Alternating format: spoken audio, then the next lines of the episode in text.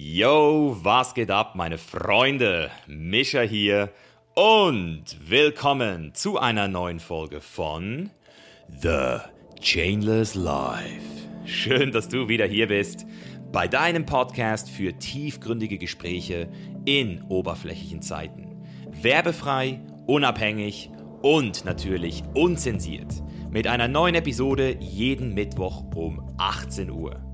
Und heute bei mir zu Gast ist Maximilian Pütz.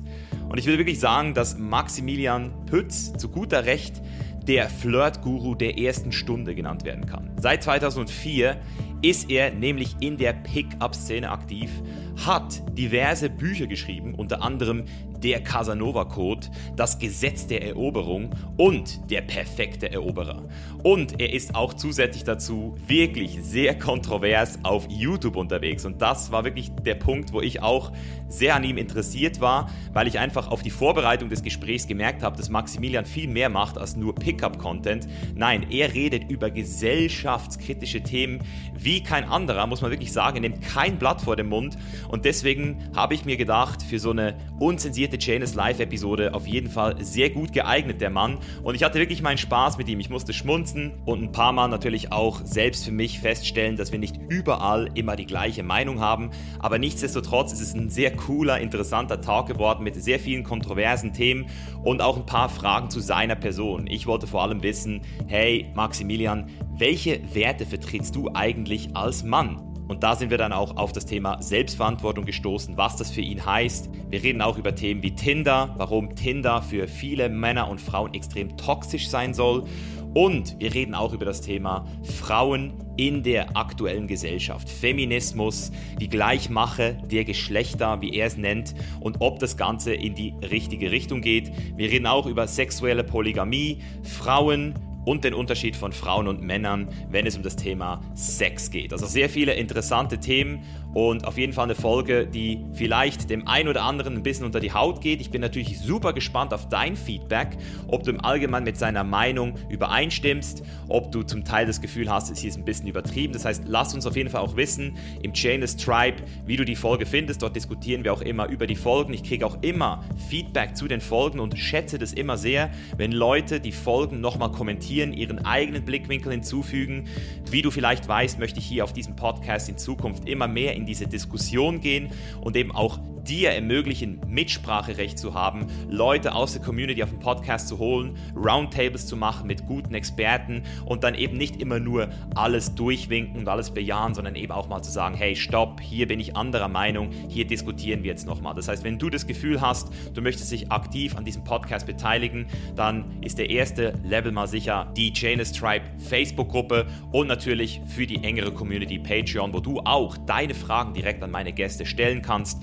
Fragen an mich stellen kannst. Einmal pro Monat ein Live-QA. Aktuell gibt es noch kostenlose Buchworkshops einmal im Monat. Das heißt, die Patreon-Community, dort geht es richtig ab und dort posten wir auch sehr explizite Inhalte, die zum Teil für den Mainstream nicht gedacht sind. Das heißt, wenn du mehr Bonus-Content willst, noch mehr mit uns in Kontakt kommen willst, janeslife.com slash Patreon. Du findest den Link auch in den Show Notes. Und jetzt geht es los mit Maximilian Pütz. Viel Spaß!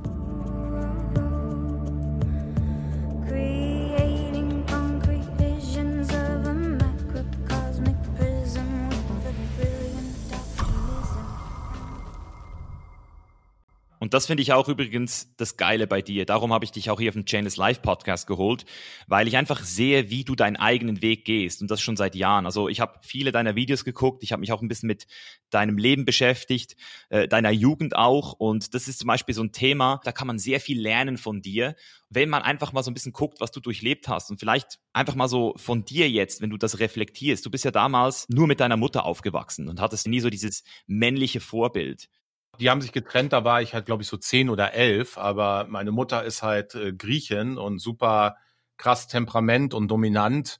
Und mein Vater ist ein sehr, sehr liebevoller Vater. Ich sage oft manchmal, mein Vater war Mutter und Vater zugleich. Ja, weil der war auch selbst auf der fürsorglichen Ebene eigentlich dann noch besser aufgestellt als meine Mutter. Trotzdem bist du heute so, also du bist ein Mann, weißt du, und deswegen würde ich mich interessieren, wie hat dich das beeinflusst? Welchen Weg musstest du gehen, damit du heute hier bist?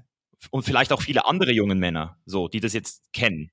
Ich war ja ein ganz unmännlicher Typ im Großteil meines Lebens. Also bis bestimmt 18, 20 oder sowas war ich ein super femininer Typ. Ich sah auch echt feminin aus. Das kann man sich heute gar nicht mehr vorstellen. So lange Haare und ganz schmale Schultern. Also ich habe ja wirklich eine richtig krasse Transformation gemacht, äh, dann auch durch Krafttraining und allem. Also sah wirklich auch feminin aus und war auch vom Verhalten feminin. Die Mädels haben mich alle sehr geschätzt und so, und aber so als Seelenmülleimer. Ich würde sagen, ich habe auch immer noch eine sehr starke feminine ausgeprägte Seite. So, also ich interessiere mich auch für Kunst, Kultur, Musik und sowas äh, viel mehr jetzt als, ey, komm, lass uns mal kicken gehen oder irgendwie sowas. Das hatte ich nie. Ich habe auch gemerkt, dass da irgendwie A, hatte ich immer so eine Sehnsucht, das habe ich schon als kleiner Junge gemerkt, nach männlichen Mentoren oder Vorbildern. Ich habe mich dann halt auch so voll rangehängt damals an meinen Englisch-LK-Lehrer oder an meinen Deutschlehrer. Ähm, das waren halt so für mich so männliche Vorbilder, ja, wo ich dann gedacht habe, ah geil, da hat mir was gefehlt. Das habe ich erstmal gemerkt, das war so der erste Punkt. Und dann halt das ganze Thema mit den Frauen. Da habe ich gemerkt, das funktioniert irgendwie nicht. Ich bin hier und jedes Mal, wenn ich dann irgendwie verlassen werde, breche ich komplett zusammen wie so ein Kartenhaus. Da stimmt irgendwas nicht. Ja, und dann habe ich halt angefangen mit Pickup und das hat auch ganz gut funktioniert, war aber halt wirklich viel Getue.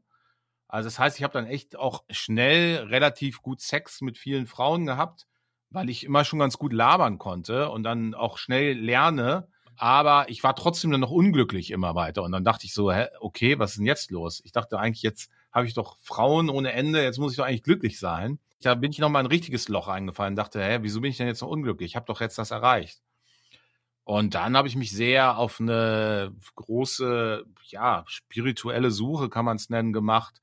Habe super viele Bücher gelesen zu dem Thema, habe auch viele Workshops mitgemacht, was ist auch bei The Game und Neil Strauss? Nicht im Pickup-Bereich, eigentlich nur so im Self-Development-Bereich. Okay. Also ich glaube, ich habe gar keinen, jemals einen Pickup-Workshop? Ja, einmal ganz am Anfang. Sondern mehr so, wirklich so Sachen wie Heilung des inneren Kindes, Männlichkeitsworkshop, Pipapo, solche Sachen, ne? Und natürlich habe ich dann auch gesellschaftlich geguckt, woher kommt das denn? Wieso gibt es denn keine männlichen Vorbilder?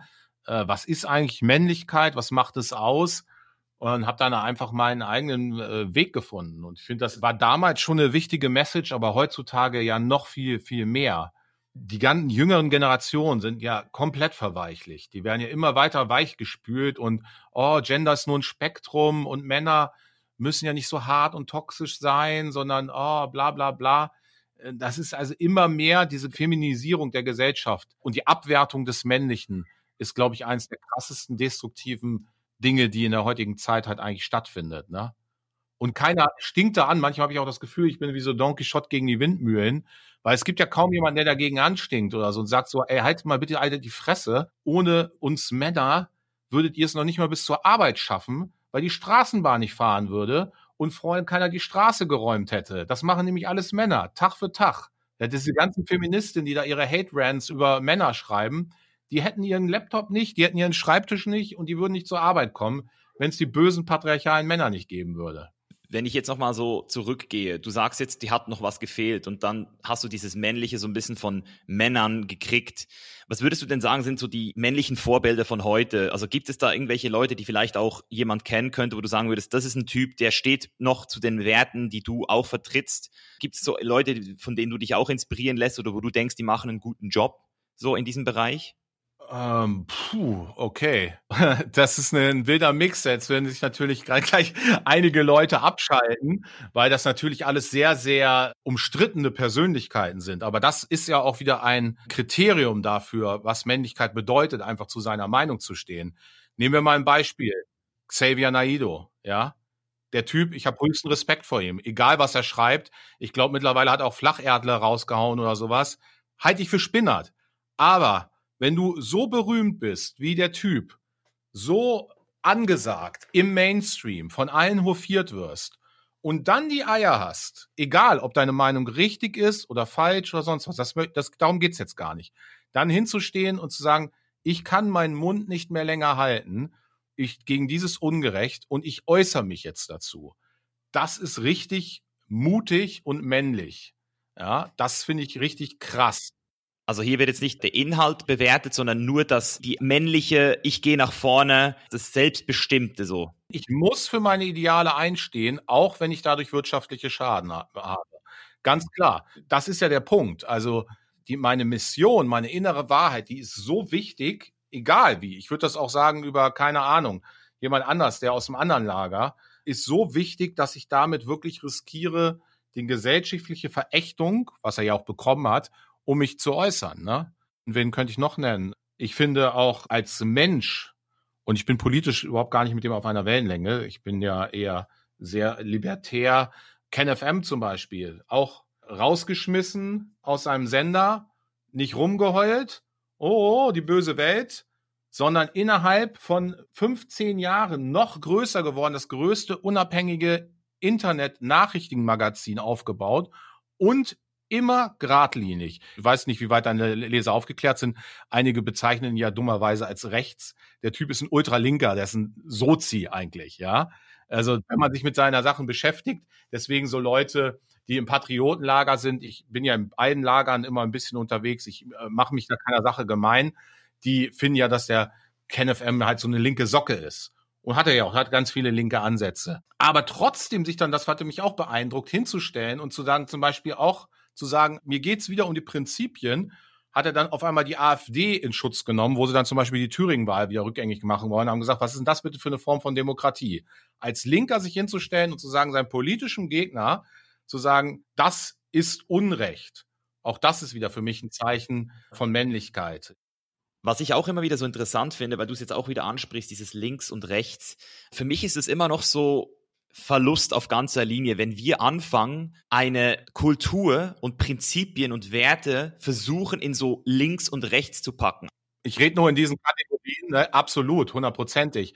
Die sind sowieso lächerlich, obwohl ich ja auch aus der ursprünglichen linken Lager komme, immer weiter rübergewandert in das libertäre, aber was viele ja auch rechts nennen, Lager, weil diese Kategorisierung kommt in erster Linie leider wieder aus dem linken Lager. Auch dieses Cancel Culture, mit denen darf man nicht reden, no Platform und sowas, kommt halt alles aus diesem Lager. Und das finde ich egal, aus welchem Lager es kam. Früher kam es mal aus dem rechten Lager, jetzt kommt es halt stark aus dem linken Lager. Finde ich immer ganz, ganz behindert.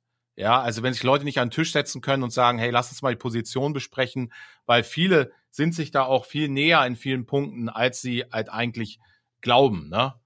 Genau, am Ende des Tages. Und genau diese Begrifflichkeiten trennen uns. Oder das ist genau wie jetzt mit dem Corona. Es gibt eine Spaltung wie noch nie. Es gab sie schon vorher durch links und rechts und jetzt haben wir Corona-Leugner versus die Leute, die Panik schieben. Und, und die hassen sich gegenseitig. Das ist ja kein Zufall. Das muss man ja wirklich sagen. Vielleicht ist das dann mein Bias, aber das kommt in erster Linie von der linken Meinungspresse. Also die ist ja dominiert, das weiß man ja auch aus Statistiken, dass die meisten Journalisten halt Grün- oder Rotwähler sind, die immer wieder diese Kampfbegriffe gebrauchen. Die kommen ja nicht von den einfachen Bürger, sondern Leute jetzt, wie zum Beispiel die Eltern, die sind immer so ein guter Litmus-Test, die Eltern von meiner Freundin, weil es sind ganz gute, anständige Menschen. Aber die glauben halt das, was die Medien ihnen sagen, weil die haben das so gelernt, was die Tagesschau. Und da heißt es dann halt, in Berlin sind die Demonstranten mit Neonazis marschiert, ja. Wo halt irgendwie 30.000 ganz coole, vernünftige Dudes sind und dann sind halt drei Prozent oder zwei Prozent auch Rechte damit marschiert und dann ist man halt mit Nazis marschiert. So, oder dann kommen solche Worte wie Corona-Leugner. Das hat ja System, das ist kein Zufall. Da wird bewusst gespalten von dieser Seite. Und Covidiot und diese ganzen Kampfbegriffe. Die findest du auf der anderen Seite weniger. Deswegen bin ich auch mehr auf dem Lager zu heim. Ist ja genauso, nimm einen äh, Bhakti zum Beispiel. Der Bhakti sagt ja die ganze Zeit, ja, ich möchte gerne mit ihm reden. Lass mich doch reden mit dem Drosten. Tausendmal mir das Gespräch angeboten. Die Seite ist ja diejenige, die dann sagt, nein, machen wir nicht. Oder das Fernsehen, das ihn gar nicht einlädt. Das ist ja das äh, Schlimme und das Faschistische. Ne, das kommt leider aus dieser Ecke, ganz, ganz stark. Ja, Ich finde es im Allgemeinen einfach auch, also für mich jetzt, als jemand, der immer alles aus der Vogelperspektive sieht, ich habe jetzt ein paar amerikanische Freunde hier, die jetzt gerade die ganze Wahl mir so ein bisschen erklärt haben. Und ich finde einfach, es geht zu krass in ein Rabbit Hole. Überall kann man sich reinfuchsen und Stunden, sein halbes Leben vergeuden, jetzt irgendwie zu sagen, wer jetzt recht hat oder nicht. Und deswegen ist die Frage, warum wir uns nicht einfach komplett trennen von allen Konzepten und einfach versuchen, immer das zu tun, was sich für uns als Prinzip richtig anfühlt. Also gar nicht erst sich einordnen lassen, weil ich habe auch das Gefühl, wenn Leute meine Videos gucken, denken sie, ich wäre so ein Anti-Corona-Typ. Nur weil ich halt irgendwie in der Mexiko rumchille, weißt du. Aber mir geht's eher darum, dass ich einfach Werte vertrete, wie zum Beispiel Freiheit und Selbstverantwortung und ich einfach sage, hey, ich fühle mich gesund, ich will auch gesund bleiben, deswegen bin ich im Winter nicht in der Grippe-Ära, oder? Also dort, wo jetzt im Winter alle krank werden, da bin ich nie. Und das ist der Grund, warum ich hier bin. Nicht, weil ich gegen Corona bin, weil ich für irgendeine politische Fraktion bin, ob ich jetzt Trump cool finde oder nicht. Das hat nichts mit dem zu tun, was meine Handlungen betrifft. Und deswegen vielleicht nochmal zu dem männlichen Vorbild zurück, weil du ja auch für viele Männer so ein Vorbild darstellst, muss man ja wirklich sagen, mit deiner Plattform. Welche Werte, wenn wir jetzt mal wirklich nur auf Werte gehen, welche Werte vertrittst du als Mann? Was kommt da raus für dich? Okay, sehr gute Frage, ja. Selbstverantwortung, ganz wichtig. Also ich bin für mich selbst und mein Leben verantwortlich, weil nur dann kann ich besser werden. Solange ich immer im Außen meine Probleme suche, das ist so eine typische, das, was Feministinnen ja immer machen und was sie halt ja auch selbst entmächtigt, was sie nicht merken. Ja, das böse Patriarchat, die gläserne Decke, hindert mich daran, Karriere zu machen. Wenn ich als Mann oder irgendwann eine gläserne Decke hätte, dann würde ich meine Faust nehmen von unten und sie zerschlagen, wenn ich was machen will. Ja, das ist der Punkt. Und nicht rumheulen und sagen, da oben ist eine gläserne Decke. Dann würde ich mich so lange durchbeißen, selbst wenn es das Patriarchat geben würde, wenn ich das will, wenn ich was erreichen will. Und das ist der Unterschied aber zwischen Männern und Frauen meistens. Dann beiß ich mich durch, bis ich mein Ziel erreicht habe. Und unsere Gesellschaft ist so aufgebaut, dass eine Frau auch im schlimmsten patriarchalsten Strukturen, wenn die richtig Leistung bringt, richtig abliefert, dass die Männer dann auch sagen, wow, krass, okay, gut, die haben die Frau unterschätzt. Wir geben ihr den Vorstandsposten. Ja, weil Männer respektieren in erster Linie Leistung. Also das ist das Selbstbestimmtheit, nicht rum sein in der Opferhaltung. Ich bin ja so ein armer Typ und äh, bla bla bla. Dann Freiheit, ganz wichtiges Ding, hast du ja auch gerade angeschnitten. Ja, wer seine Freiheit aufgibt für die Sicherheit, das hat mit Männlichkeit für mich nichts zu tun. Also jetzt in der aktuellen Corona-Krise. Es ist mir vollkommen egal, was da draußen für ein Virus ist. Und wenn es der Killer-Virus schlechthin wäre, auch wenn es Ebola wäre, kann ich nicht in einer Gesellschaft leben, die mir, auch wenn es nur ein kleines Ding ist, es geht um Prinzipien, mir aufoktroyiert, was ich zu tragen oder nicht zu tragen habe, wohin ich gehen kann, wann ich wohin gehen kann oder wann ich zu Hause irgendwo sein bin. Und deswegen bekämpfe ich das. Und ich würde es auch bekämpfen, wenn Corona wirklich super schlimm wäre. Selbst wenn draußen Ebola hoch 10 oder Malaria und alle würden wie die Fliegen sterben, dann kann ich als Regierung appellieren an mein Volk und sagen, Leute, bleibt drin, schützt euch, tragt Masken, sonst was. Für mich, das sind keine Männer, diese Leute, aber auch bei Frauen, da würde ich in ähnliche Sachen ansehen. Wie Kinder sind, die verhalten sich kein, nicht erwachsenes Verhalten. Ja, großer Papa Staat, sag uns, befehl uns, wie wir uns zu verhalten haben. Wir können keine Selbstverantwortung. Gebt uns bitte alle unsere Selbstverantwortung. Was ist das für ein Menschenbild? Das geht in meinen Kopf nicht rein. Das bringt mich so mega auf die Palme. Das hat nichts damit zu tun, dass ich nicht in Abrede stehe, dass bei Corona irgendwie auch Leute sterben. Und selbst wenn 100 sterben würden am Tag, würde ich sagen, muss es trotzdem möglich sein, dass wir weiter ein selbstbestimmtes Leben führen können. Mit, die können von mir aus öffentliche Einrichtungen, äh, was staatliche Einrichtungen sperren oder sonst was, von mir vielleicht auch sogar öffentliche Veranstaltungen einschränken. Aber mir zu sagen, ich darf nicht vor die Tür oder irgendwas, das ist Wahnsinn. Das ist, also, und dafür kämpfe ich halt einfach. Und da muss ich mich auch positionieren, weil in erster Linie ist ja immer, man sagt immer als Geschäftsmann, soll man sich am besten politisch nicht äußern, weil da vergraulst du ja immer 50 Prozent deiner Kunden oder 30 Prozent deiner Kunden. Aber ich kann das gar nicht anders. Wer zu so einem Unrecht schweigt, der hat dann für mich auch irgendwo in seinem Leben was falsch gemacht. So, also dieser Idealismus ist eine ganz, ganz wichtige Sache. Ja, ich höre da noch so ein bisschen dieses Gerechtigkeit. Das höre ich noch mal ein bisschen bei dir raus. Hast du sehr gut rausgehört. Weiß ich, das hatte ich schon, das muss ich irgendwie mit geboren worden sein, wirklich als Seele, weil schon als Kind konnte ich Ungerechtigkeit auf den Tod nicht ausstehen. Und ich schlage mich im Prinzip immer auf die Seite der Gerechtigkeit. Also wenn morgen, nehmen wir mal an, das Horrorszenario der Linken würde stattfinden, die AfD wäre im Parlament und alles, was die sagen, dann wird die Demokratie abgeschafft und was weiß ich alles, stattfinden würde, würde ich mich genauso vor die Linken und vor die Grünen stellen, wie ich mich jetzt teilweise vor die AfD gestellt habe, wenn da Politiker verprügelt wurden von irgendwelchen Linken auf der Straße oder Autos angezündet wurden oder sonst was. Weil mir geht's nicht um die politische Position, mir geht's um die Gerechtigkeit und wie wir miteinander umgehen. Und da würde ich sofort sagen, ich stelle mich dann auf die andere Seite, wenn ich merke, dass eine Seite die andere Seite misshandelt oder irgendwie die Rechte nicht respektiert von denen. Wie würdest du zu dem Statement stehen, was man jetzt auch immer wieder hört, die Freiheit eines einen hört dort auf, wo die Freiheit eines anderen beginnt? Das ist ja der Punkt, warum viele Leute das Thema Masken so delikat sehen, weil du ja theoretisch, wenn du keine trägst, jemand anderen anstecken könntest. Das ist ja Schwachsinn. Das ist ja eine, auch Propaganda. Jeder Mensch kann eine Maske draußen tragen. Der kann sich von mir aus, wenn er wirklich Schiss hat, auch gerne einen ABC-Schutzanzug anziehen. Ich würde mich noch nicht mal über den lustig machen. Ich würde sagen, hey, go for it. Ja, aber das ist ja genau das wirklich bösartige Spiel, was sie mit uns treiben, was überhaupt keine wissenschaftliche Grundlage hat. Ja, die Maske ist ja zum Schutz des anderen. Ist ja sowieso fragwürdig, wie sehr die Maske schützt. Aber dann in erster Linie, wenn du eine aufhast und die Maske ja funktionieren sollte, dann heilt sie ja die Aerosole ab. Und dann ja, weil ich dann auch noch eine trage, ist dann die Wahrscheinlichkeit um 0,5 äh, Prozent gestiegen. Mag vielleicht sein. Aber man muss ja auch immer die Verhältnismäßigkeit sehen. Darf ich dann auch kein Auto mehr fahren, weil ich vielleicht dich umfahren könnte?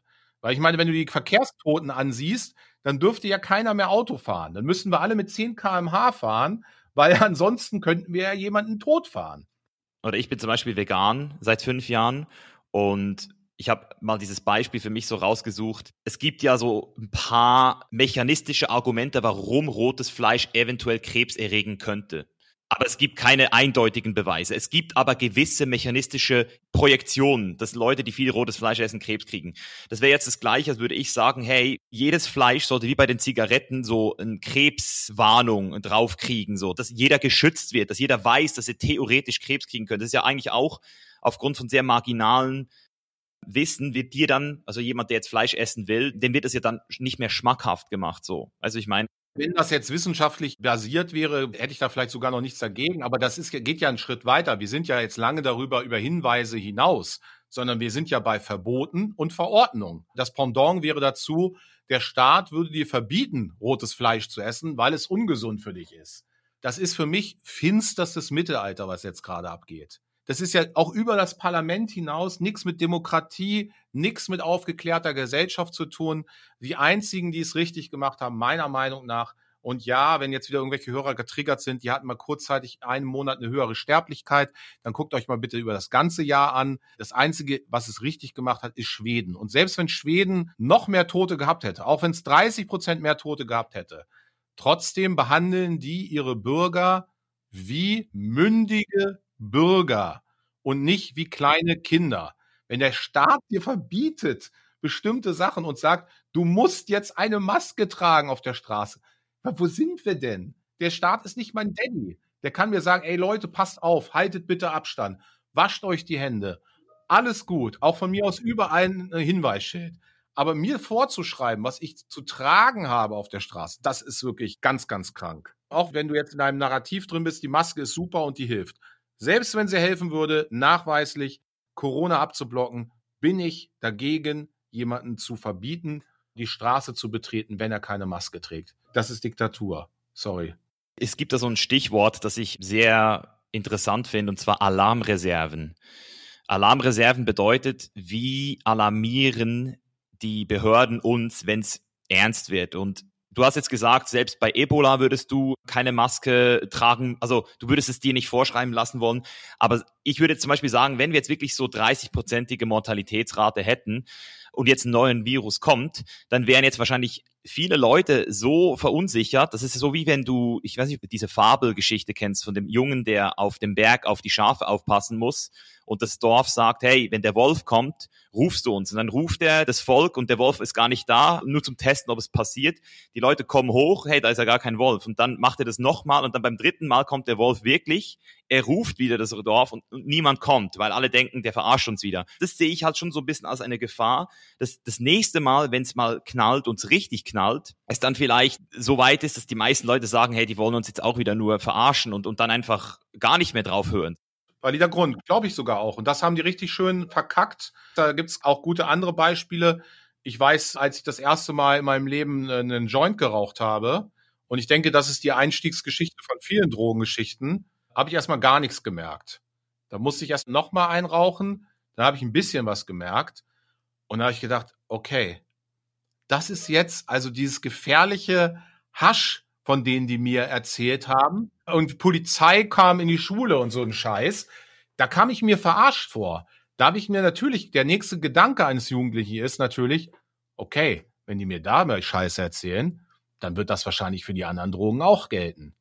Dann kann ich die auch mal Genauso ist das nämlich, wenn du die Leute nicht wie mündige Bürger behandelst, sondern wirklich denen halt was vorschreibst oder halt nicht die Wahrheit erzählst oder halt grundlos alarmierst, dann nutze ich das ab. Ich kann mir gut vorstellen, dass sicherlich es ein paar Leute geben wird, die selbst wenn dann auch noch mehr Leute sterben bei Corona sagen, nee Leute, leck mich am Arsch. Ihr habt mich da die ganze Zeit irgendwie Blödsinn erzählt und jetzt soll ich euch auf einmal glauben.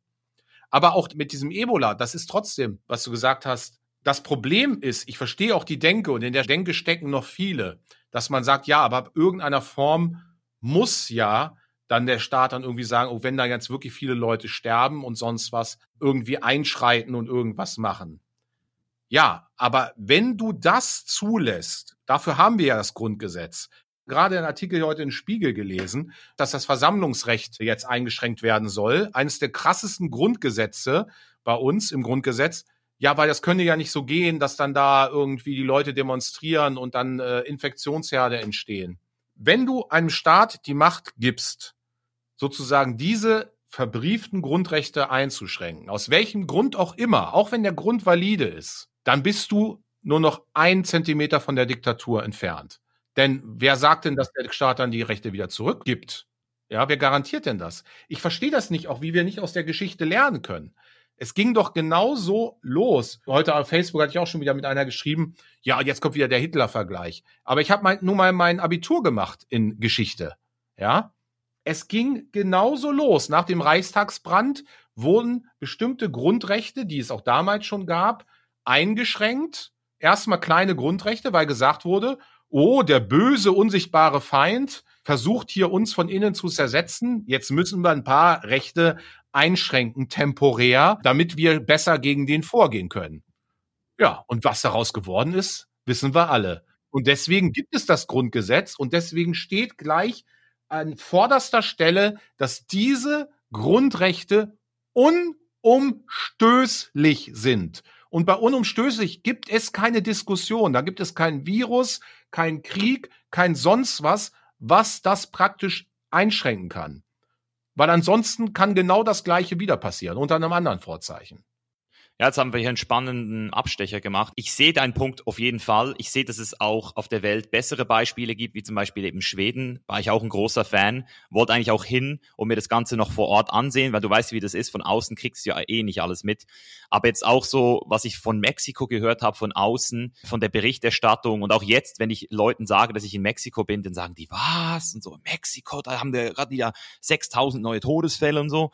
Und hier ist einfach so jeder ganz entspannt. Für mich ist es einfach so, Selbstverantwortung heißt halt auch, das zu tun, was ich persönlich für mich am besten halte. Und ich habe einfach gemerkt, und vielleicht merkst du das jetzt auch, diese Diskussion auf Facebook, das ist nicht das Leben so. Da will ich gar nicht hin. Ich will ins Leben wieder rein.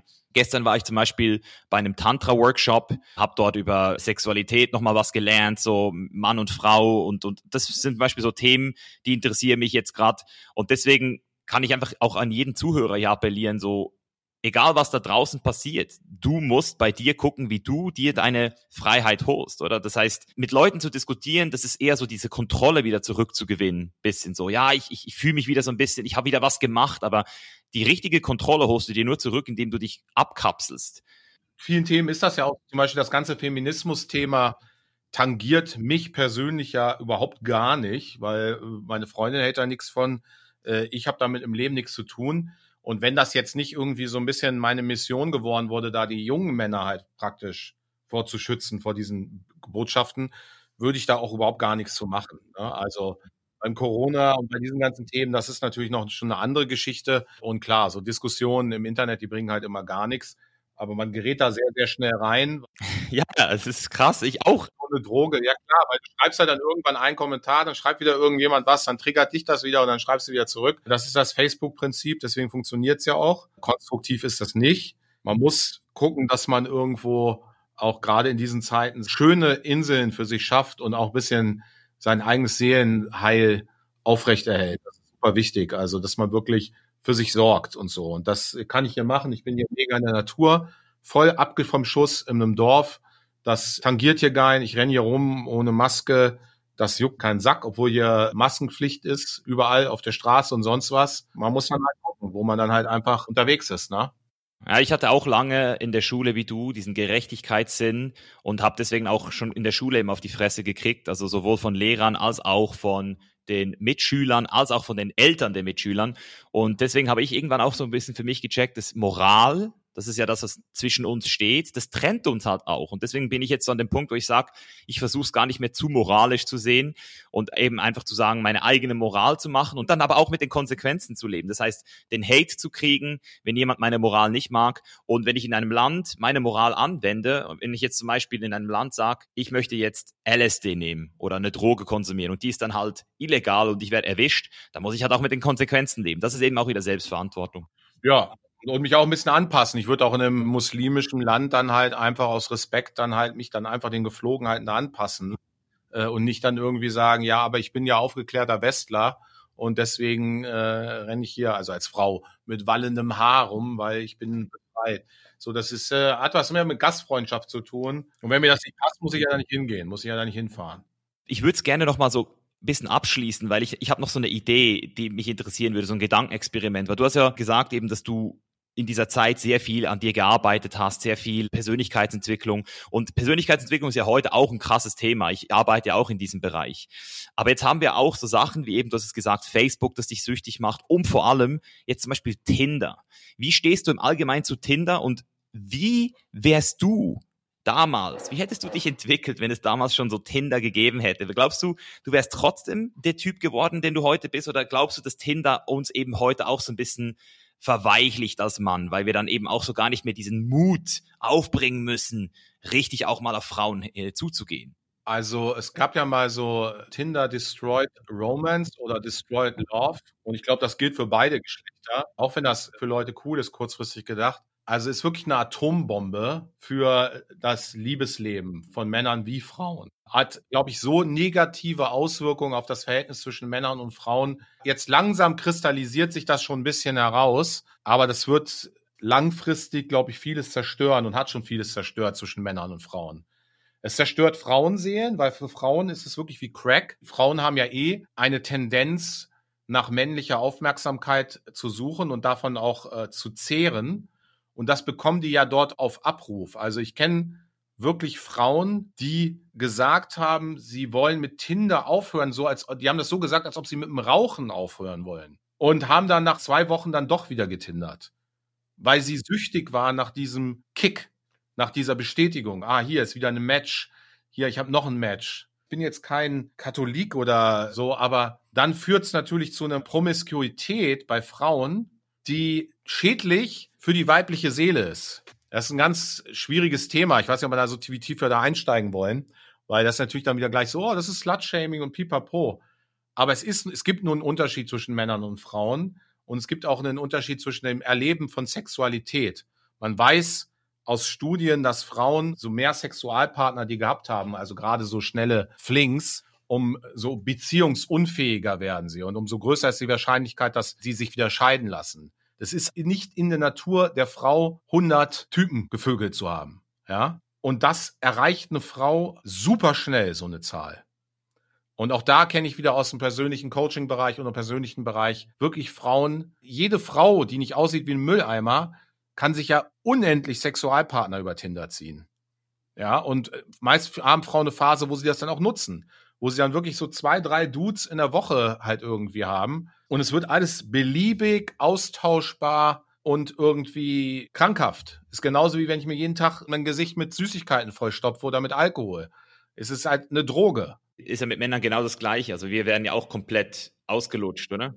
Männer kommen gar nicht in diese Sphäre rein, weil da musst du wirklich zu den 20 Prozent, da gibt es ja mittlerweile Statistiken, dann kannst du in die Gefahr laufen, der Superstats halt zählen, ja, der Typen, die halt 1,85, 100.000 plus Einkommen haben, mit dem geilen Auto posen, Sixpack und so, wenn du zu den Männern gehörst, dann kannst du auf Tinder auch bang, bis dir der Pimmel abfällt, ja. Aber das sind ja die meisten Männer nicht, sondern was ja stattfindet, ist ja, dass selbst gute Männer, die halt also wirklich, sagen wir, Durchschnitt sind, ja, für Frauen aufgrund dieser Hypergamie und aufgrund dieser Selektion auf Tinder aussortiert werden, weil sie denken, weil sie mal irgendwie dieser Stud mal einmal gebankt hat, das ist jetzt die Kategorie von Männern, die ich halt irgendwie verdient habe und alle Männer aussortieren, die halt irgendwie nicht diesem Kriterium. Ich mache jetzt auch Videos dazu. Ich habe jetzt eins veröffentlicht am Sonntag, aber ich kriege jetzt auch immer wieder mehr Profile von Frauen zugeschickt von meinen Followern. Was die Frauen da schreiben, also da merkst du schon, was da kaputt ist. Ja, schick deine Bewerbung, Bewerbung, allein so ein Vokabular was? an. Dann kannst du, kannst du dich bei mir bewerben. Nein. Und Männer unter 1,85, swipe gleich left oder sowas und du musst mich alles bezahlen und bla bla bla. What the fuck? Ist das schon so krass geworden, ey. Richtig krass, richtig. Also ich habe das auch einmal erlebt in Los Angeles. Ich habe einmal so ein Girl kennengelernt in einem Club. Die, die hat mich auch richtig in meinem tiefsten Moment erwischt. Da war ich auch gerade so emotional so ein bisschen low. Und ich kann mich erinnern, die hat dann auch mit mir so ein Spiel gespielt. Die hat dann immer gesagt, ja komm, wir lassen uns treffen. Und dann, als wir dort waren, so, ja, aber kannst du den Eintritt jetzt zahlen, noch für ein paar Girls? Und ich habe dann halt immer Nein gesagt, aber sie ist dann dran geblieben, bis sie dann einmal so gesagt hat, ganz konkret, ey, ich komme jetzt mit dir an den Strand, aber du musst mir ein neues Bikini kaufen. Habe ich gesagt, ey, nicht mal mehr zurückgeschrieben. Einfach so, ey, was ist das? Aber wenn du sagst, dass es mittlerweile auf Tinder abgeht, was ist denn das für ein Trieb? Ist es dieser Sicherheitstrieb, der da so in komplett aus dem Maß ausläuft gerade? Oder was, warum machen Frauen das? Boah, wie formuliere ich das jetzt, ohne deine Leute zu schocken hoch 10? du kannst ja auch schocken, Bro. Wir sind hier auf einer relativ offenen Community. Ja, gut, aber das ist halt, das klingt, das ist, wenn man das so aus dem Kontext nimmt, klingt es immer super sexistisch und kann immer falsch aufgefasst. Es gibt eigentlich eine Dynamik zwischen Mann und Frau, die halt so lange besteht wie die Menschheitsgeschichte. Die Frau ist das Chaos, ja, und die Fürsorge. Die Frau ist ungebändigte Energie. Und das Chaos wird durch den Mann, das war immer der Dialog zwischen den Geschlechtern, gebändigt. Durch die Stärke des Mannes. Also der Mann hat die Grenzen, die, die das sozusagen brecht, dieses Chaos. Weil die Frau mag sich selber ja auch nicht in dem Chaos. Frauen haben ja ganz starke Emotionsschwankungen und sind manchmal auch extrem unfair und drücken ihre Emotionen aus. Und die wollen eigentlich auch vom Mann, das ist ja auch lustig, manche Frauen sagen das ja sogar, ich brauche einen Mann, der auch mal mit der Faust auf den Tisch hauen kann. Was ja schon sehr, sehr, okay, krass. Oder ich mich früher auch gefragt habe, wie soll ich jetzt mit der Faust auf den Tisch hauen? Wieso das denn? Wie ich immer sage, Frauen können sich eigentlich in Beziehung wie gesamtgesellschaftlich immer nur so schlecht verhalten, wie es Männer ihnen erlauben. Ja, ja, ja. Warum die Frauen heute so durchdrehen und diese ganze Feministin und dieser ganze Hass auf Männer ist aus unser Wunderpunkt, unsere Liebe zu Frauen, die uns halt schwach und manipulierbar macht. Ja, und die geht so weit und die ist jetzt schon so überbordend, dass keiner da die Grenzen setzt und halt mal mit der Faust auf den Tisch haut. Und deswegen werden Frauen dann, und das ist die Parallele, bisschen ist es wie bei Kindern, wenn niemand die Grenzen setzt, dann werden auch Kinder zu unangenehmen Schreckgespenstern. Und das ist ein bisschen das, was gesamtgesellschaftlich gerade mit Frauen passiert. Es setzt keiner Grenzen. Es steht keiner und sagt, sag mal, was laberst du für eine Scheiße? Halt die Fresse dann bist du schon gleich ein Sexist, weil du es einer Frau gesagt hast. Da gelten dann wieder Sonderregeln für Frauen. Also Frauen wollen sind genauso wie Männer und gleich, wenn Mann irgendwie Dinge macht, die die meisten Frauen heutzutage im Standard machen, dann würdest du dem Typen sagen, sag mal, hast du noch alle Latten am Zaun? Halt mal die Fresse, sonst knall ich dir eine. Aber wenn du es einer Frau sagst, das kann das nicht natürlich nicht machen, weil dann ist es wieder äh, Sexismus. Und das ist ein bisschen das, was gesamtgesellschaftlich klar äh, gerade abgeht, dass keiner sagt zu den Frauen, oder jetzt langsam gibt's ja diese Red Pillar und MGTOWs, die sagen, ey Leute, ich mach den Scheiß nicht mehr mit. Da macht euren Scheiß selber. Kannst du mich kurz aufklären, was Red Pill genau ist? Weil ich habe das auch schon ein paar Mal gehört und ich bin da noch nie rein in das Red Pill-Thema. Die Bewegung, die jetzt, und das wird den Frauen auch richtig krass um die Ohren fliegen, äh, in den nächsten 10, 20, 30 Jahren, da wird sich alles wieder drehen und du wirst sehen, dass die Frauen wieder traditioneller werden, weil das ist der nächste Punkt. Frauen brauchen uns mehr, als wir sie brauchen. Männer haben in erster Linie halt ihre Mission, ihre Lebensaufgabe, ihre Bros. Und wenn bei uns der Sexualtrieb abnimmt, so mit 60 oder sonst was, dann sage ich immer, dann sitzen wir irgendwo in der Sonne und spielen Backgammon mit unseren äh, Kumpels und trinken Kaffee con Leche. Dann ist uns das alles egal. Aber Frauen sind biologisch determiniert. Sie brauchen Community, Familie. Sie brauchen eigentlich einen Mann an der Seite. Und Frauen, die mit 50, 60 alleinstehend sind, sind todesunglücklich. Wobei sich Männer gut auch in der Einsamkeit oder mit Kontakten zu anderen Leuten arrangieren können. Würdest du sagen, dass das pauschal für alle Frauen gilt? Weil meine Mutter ist jetzt zum Beispiel 55. Es gilt nichts pauschal. Auch alleine und, und ich habe wirklich das Gefühl, dass es ihr gut geht. Aber ich weiß halt nicht, sie ist auch sehr stark. Also sie hat auch gewisse maskuline Züge, würde ich jetzt auch behaupten. So. Nein, das geht natürlich nicht. Das sind immer Pauschalisierungen. Das heißt immer, ein Großteil der Masse geht in die Richtung, aber natürlich gibt es da immer Ausnahmen. Es gibt mehr feminin strukturierte Männer, also das Verhältnis ist immer im Vordergrund, das Verhältnis dieser Energie. Ja, die Beziehung, guck mal, für eine Frau ist meistens, das merkt man ja auch daran, warum nicht so viele Frauen CEOs oder Vorstand werden. Für eine Frau von ihrer Natur aus und von ihrem Impuls und Gefühl ist die Beziehung und die Familie ist die Mittelpunkt ihres Lebens meistens, sobald Familie da ist. Auch bei Frauen, die vorher sagen, ja, Karriere machen oder sonst was, ist ein Kind da, auf einmal ist das fast alles vergessen und sie will eigentlich mehr diese Familie. Das steht für sie an allererster Stelle. Und für Männer steht meistens an allererster Stelle ihre Mission, ihr Ding, dein Chainless Life, mein Casanova Coaching, ja, das ist unser Ding. Das heißt nicht, dass die Beziehung weniger wichtig ist oder sonst was, sondern das ist für uns Männer ist das eher wie der Hafen, in den wir zurückkehren nach dem Battle, nach dem äh, sonst was und wo wir unsere Energie wieder aufladen wo wir unsere äh, Frau, unsere Seelenpartnerin haben, die uns wieder auflädt, damit wir wieder rausgehen können und wieder den Hassel da draußen machen können. Und das ist das, seit Äonen ist das bei den Menschen so. Und das kriegst du auch nicht so einfach raus mit 100, 200 Jahren Feminismus. Und die Frage, die ich mir auch stelle, warum sollte man das auch rauskriegen? Die Natur, Gott, Allah, nenn's wie du willst, hat eine perfekte Symbiose zwischen den Geschlechtern geschaffen. Eine perfekte Ergänzung. Mann und Frau ergänzen sich perfekt. Ja, also auch wenn ich meine Freundin nicht hätte, dann würde ich äh, ungesund leben. Die weiß manchmal besser, wie es mir geht, als ich selber. Ja, wir haben uns ja gegenseitig dann im Check so. Und ich hab, kann dann manchmal sagen, jetzt drehst du wieder emotional durch oder so, jetzt komm mal runter, ist doch alles gut. So, also das ist eine perfekte Symbiose zwischen den Geschlechtern. Und das ist ja auch so der eine Urparadoxum des Feminismus.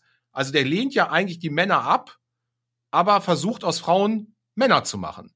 Warum? Warum ist Feminismus aus Frauen Männer zu machen? Das habe ich nie verstanden. Also ich kann auch wirklich nur sagen, dass ich mit meiner Freundin auch schon mal ein paar so Diskussionen hatte, weil sie ist auch auf Social Media, sie ist Beziehungscoach. Und sie ist auch sehr stark in ihrer femininen Rolle. Also sie ist eine richtig feminine Frau. Und sie kriegt dann manchmal auch von so Feministin so Hate, wenn sie halt sagt, dass eben diese Weiblichkeit wichtig ist und dass wir halt eine Rolle haben als Frau auch. Und je mehr ich mich mit dem Thema beschäftige, desto mehr finde ich, dass wenn die Rollen wieder mehr so das, was wir eigentlich wirklich sind, diese Essenz angenommen wird, würde es uns eigentlich auch wieder besser gehen. Und das ist zum Beispiel auch so dieses Tough Love, was du vorhin angesprochen hast. Dieses, die Frau will, dass du auf den Tisch haust. Das hat der Papa wahrscheinlich auch ab und zu mal gemacht. Weißt du, so, und, und das ist ja so dieses Phänomen, das hast du, glaube ich, auch in dem Video mal angesprochen, dass wir uns ja immer auch das suchen, was wir in unserer Kindheit gekriegt haben. So. Also ich suche mir wahrscheinlich eine Frau, die sehr ähnlich ist wie meine Mutter und die Frau sucht sich dann wahrscheinlich jemand, der ähnlich ist wie ein Daddy. Und, und dieses Wort Tough Love, Das spielt sicherlich eine Rolle, aber eine viel kleinere, als man denkt. Also es ist wirklich mehr so, dass dieser Ozean an Emotionen, den Frauen ja haben, also wo, ich glaube, ich sage immer, ich glaube, wenn du das Bewusstsein einer Frau in den, einen Mann transferieren wirst, wird dir wahrscheinlich der Kopf explodieren, weil den ganzen parallelen Gedanken und Emotionsdingen und wir Männer, wir sind ja mehr so super fokussiert auf eine Sache und Frauen haben immer noch gleich fünf andere Szenarien und Verknüpfungen mit im Kopf. Und das braucht halt manchmal diese männliche Klarheit. Also auf den Tisch hauen kann aber auch sein, einfach in den Arm nehmen genau. und sagen, hey, komm, ist gut jetzt. I got you. Ja, I got you, genau, richtig. Es muss nicht mehr immer dieses Autoritäre auf den Tisch hauen sein, sondern einfach diese Emotionalität, auch gerade mit dem Zyklus. Ne? Meine Freundin nimmt zum Beispiel keine Pille. Das ist vordefiniert, dass wir einmal im Monat wahrscheinlich dann irgendwie Krach haben. Und ich, da ich immer verpeilt bin, denke ich mir, manchmal denke ich mir, okay, was ist los? Und dann, sag mal, kriegst du jetzt hier gerade deine Tage? Ja, ah, okay. Aber das ist natürlich, das gehört dazu. Und das hat ja auch was, äh, was, was Gutes, was Schönes, so, ne? Und während sie ihre Tage hat und du ihr sagst, ah, du hast wieder deine Tage, das nützt nichts, dieses Bewusstsein bei ihr in dem Moment. Also das gibt ihr nichts. Nein, es nützt nur im Nachhinein darüber zu lachen und zu sagen, ja, stimmt. Also ich bin froh, dass ich keine Frau bin und nicht so übermannt werde von meinen Emotionen. Wie gesagt, es braucht halt beides so. Ne? Und diese Symbiose zwischen Mann und Frau funktioniert wunderbar. Aber wenn die Frau versucht, ein Mann zu sein, das ist ja die paradoxe Geschichte. Die Frauen werden ja zu Männern erzogen und wir Männer werden immer mehr zu Frauen erzogen. Warum? Warum? Wenn du das anguckst, was passiert ist, die Männer werden immer mehr verweiblicht, auch vom Aussehen, auch von der Mode und allem wird es immer mehr und die Frauen werden immer mehr maskulinisiert. Also da denkst du wirklich manchmal an diese Verschwörungstheorien, die es da ja auch gibt, dass man so, so ein genderneutrales, so ein Neutrum graues Männchen schaffen möchtest, was irgendwie überhaupt gar kein Herz, keine Seele, keine Passion mehr hat oder sowas, ne? Weil du fragst, was, was soll das? Ich sage auch immer Feministin, lass doch die Frauen in Ruhe. Sie wollen anscheinend keine Firmen gründen. Acht Prozent der Frauen gründen in Deutschland Firmen. Lass sie doch in Ruhe. Wo ist das Problem, wenn sie es nicht machen wollen? Und da wird wieder irgendwas herbeigeredet. Ja, das Patriarchat und dies und pipapo. Nee, ich kann zum Gewerbeamt gehen, jeder Mensch sagen, ich melde hier mein Gewerbe an. Das wollen aber die meisten Frauen nicht, weil sie mehr auf Sicherheit bedacht sind. Und es ist doch okay. Es muss doch nicht jeder von uns Unternehmer werden. Ich meine, da gibt es ja von Jordan B. Peterson etliche Diskussionen darüber, die man findet. Also, wenn man sich einmal mit dem Thema beschäftigt, und da bin ich auch ganz klar auf deiner Seite. Ich, ich, es gibt ja auch so dieses Argument, dass Frauen schlechter bezahlt werden als Männer. Und das ist ja auch zum Beispiel, da gibt es ja auch diesen Personality Trade, diese Big Five, die ja sehr auf Evidenz beruht. Und da gibt es ja diesen einen Trade, der nennt sich, glaube ich, ähm, äh, Höflichkeit oder die Umgänglichkeit, die bei Frauen einfach viel höher ist.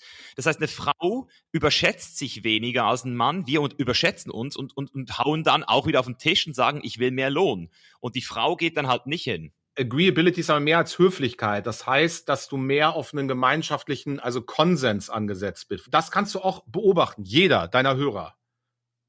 Wie oft kriegt ihr bitte mit, dass Frauen am Tisch sitzen und kontrovers miteinander diskutieren? Das gibt's nicht. Das gibt's nur unter Männern, dass man dann sowas so sagt, ja komm, das ist doch totaler Schwachsinn und das und das. Weil Frauen, wenn die in der Gruppe sind, die würden das als Affront für ihre Freundschaft ansehen. Da würden dann eher so beschwichtigende Worte gefunden und so, ja, das sieht vielleicht ja ein bisschen anders als du. So, und das ist der Punkt. Das ist ein ganz essentieller Punkt, Unterschied zwischen Männern und Frauen, warum dann Männer auch in vielen Bereichen dann erfolgreicher sind und dann für mehr Lohn einstehen, weil Frauen mehr auf Harmonie aus sind und Männerharmonie eigentlich jetzt nicht so das Punkt ist, auch unter Männern. Ne? Also selbst meine Freunde sind manchmal schockiert, wie wir da miteinander reden untereinander äh, und uns auch sagen, ja komm, da erzählst du wieder einen Scheiß. Ne? Vor allem in Deutschland. Also ich habe das Gefühl, die Amerikaner sind da auch noch mal, also so die, die ich kenne, vor allem in Kalifornien so, die sind dann auch noch mal einiges mehr agreeable. Also wir Deutschen haben überhaupt kein Problem, uns einfach in die Fresse zu sagen, was wir denken so. Das stimmt. Ja, die Amerikaner haben dann auch so ein, auch ein bisschen so eine Kultur. Die sind so ein bisschen so Mr. Nice Guy oder ich weiß es nicht. Es ist so dieses Verhaltene manchmal auch ein bisschen. Wenn wir jetzt nochmal das Thema Pickup, offiziell bist du Beziehungscoach, aber auch Pickup-Coach. Diese ganzen Sachen, Me Too, ähm, Feminismus, ähm, Männer immer mehr zu Frauen zu machen. Was läuft gerade eigentlich nicht richtig, wenn man das jetzt mal zusammenfassen würde, dass jemand wie du überhaupt gebraucht wird? Also was für Männer kommen zu dir, mit welchen Problemen? Und ich würde mal sagen, dein Job hat sich in den letzten zehn Jahren auch ein bisschen verändert, so wenn ich jetzt so höre, was jetzt gerade alles so passiert. Also ich würde sagen, das ist ein künstlich aufgebauschtes Ding durch die Medien. Die Frauen funktionieren eigentlich immer noch relativ ähnlich. Also klar, auf Tinder und so machst du das, aber was wir ja machen, ist ja Frauen im richtigen Leben ansprechen. Das ist ganz abgefahren, weil das funktioniert nach wie vor sehr, sehr gut. Also vielleicht sogar besser, weil einfach das kaum einer macht. Ne? Das ist halt echt das Ding. Also die Frauen sagen dann so, boah, krass und so. Das ist ja echt cool in Zeitalten von Tinder und so, dass da jetzt nochmal einer mich einfach so anquatscht. Ne? Also deswegen hat sich da eigentlich nicht so viel verändert, muss ich sagen, wirklich.